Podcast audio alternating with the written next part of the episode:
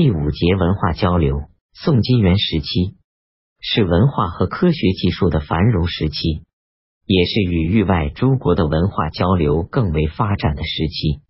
宋朝的统治不及于西域，传统的东西交通要道受到阻隔，但通过海路，东与高丽、日本，南与南海，以至非洲诸国，仍然往来频繁，交流着文化与科学。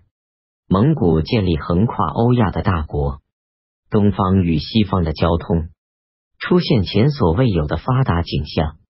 元朝建立后，钦察汗国与伊利汗国虽然逐渐独立，仍然与元朝保持着政治、经济和文化的联系。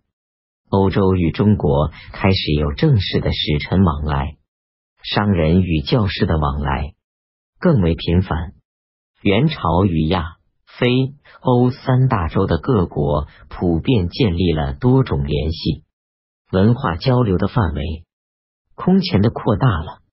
下面简要叙述宋金元时期文化交流的概状。